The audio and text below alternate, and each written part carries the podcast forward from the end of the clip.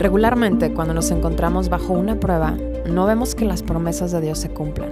De hecho, empezamos a desfallecer y rendirnos porque no vemos respuestas a nuestras oraciones, sentimos a Dios ausente y vemos que nuestras situaciones siguen igual o inclusive empeoran.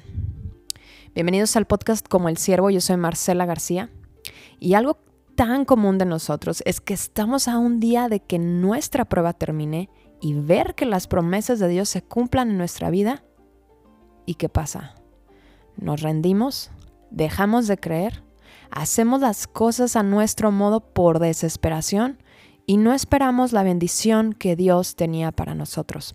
Y sabes, algo que yo noto mucho en los grandes hombres de la fe es que ellos esperaron en Dios y algunos se equivocaron grandemente en el periodo de la espera. Hoy les quiero platicar rápidamente de dos personas muy mencionadas en la Biblia. Abraham, que se le conoce como el amigo de Dios y el padre de la fe, y David, el hombre conforme al corazón de Dios. Estas personas tenían promesas tremendas, pero tuvieron un periodo de espera para ver la realidad. Dios le prometió a Abraham cuando tenía 75 años ser padre de una gran nación a través de su descendencia con su esposa Sara, quien era estéril. Y sabes, uno de los grandes errores en el periodo de la espera para que Dios cumpliera su promesa al tiempo correcto es que Sara decidió resolver el problema de su esterilidad a su modo, no esperando a que Dios cumpliera lo que había dicho. ¿Saben cómo lo resolvió? En aquellos tiempos había una costumbre de que si una mujer casada era estéril, otra mujer podía engendrar un hijo en lugar de la esposa. El bebé una vez que nacía nacía sobre el regazo de la mujer casada para que simbólicamente fuera su hijo. Y sí, esto hizo Sara. Sara no esperó en el tiempo de Dios y Sara le dijo a su esposo Abraham que tuviera un hijo con su esclava Agar. ¿Ven a las decisiones que llegamos cuando tratamos de resolver las cosas a nuestro modo? Somos realmente ridículos.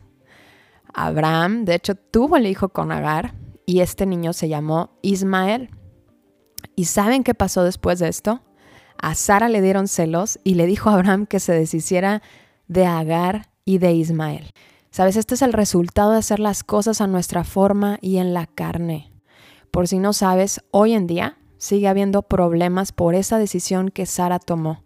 Fue trascendental porque de Ismael vienen los descendientes de Arabia, los musulmanes, y hoy en día siguen en conflicto con Israel, los descendientes del hijo que Dios les había prometido, Isaac.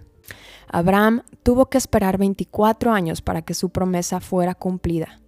Tuvo su hijo a los 99 años y Sara a los 90. Dios apareció a Abraham y le dijo, yo soy el Shaddai, es decir, el Todopoderoso. Y cumplió lo que le dijo Abraham. Sabes, Dios no es como nosotros, Él no actúa como nosotros pensamos ni se basa en nuestros razonamientos. Él decidió que su gloria se manifestara a esta edad de Sara y de Abraham.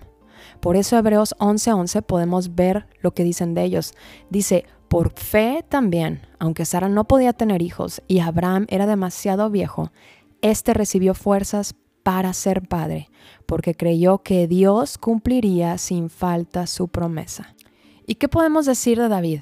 David fue el hombre que Dios escogió para sustituir el rey Saúl, el primer rey de Israel. Saúl había desviado su corazón de Dios y Dios ungió a David por medio del profeta Samuel para ser el próximo rey.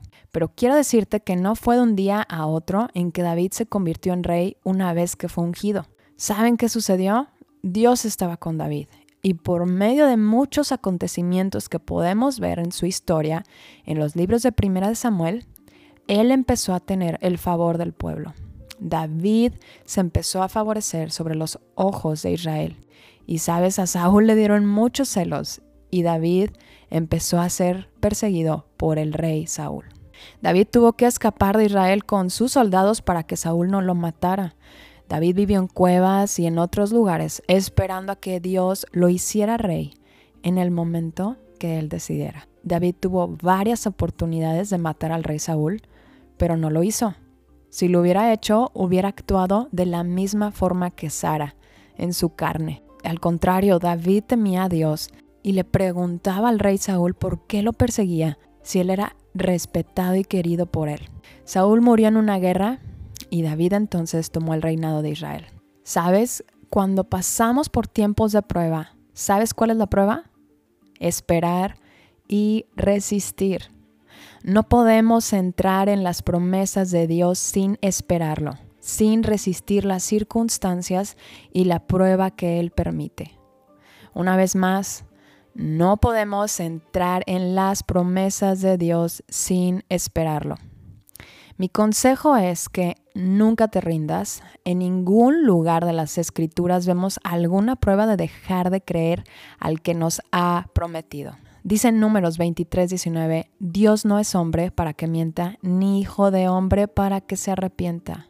Si Dios te ha prometido algo, Él lo va a cumplir, pero no lo va a cumplir a tu modo, ni en tu forma, y menos a tu tiempo. Lo va a cumplir como le dé mayor honra y gloria a Él. No te resistas a Dios, no te rindas y deja que este tiempo de prueba y de espera sea para que tu corazón sea más conforme a lo que Dios te ha llamado a ser, santo, es decir, diferente como Cristo. Y en su momento, Dios cumplirá lo que Él te ha prometido.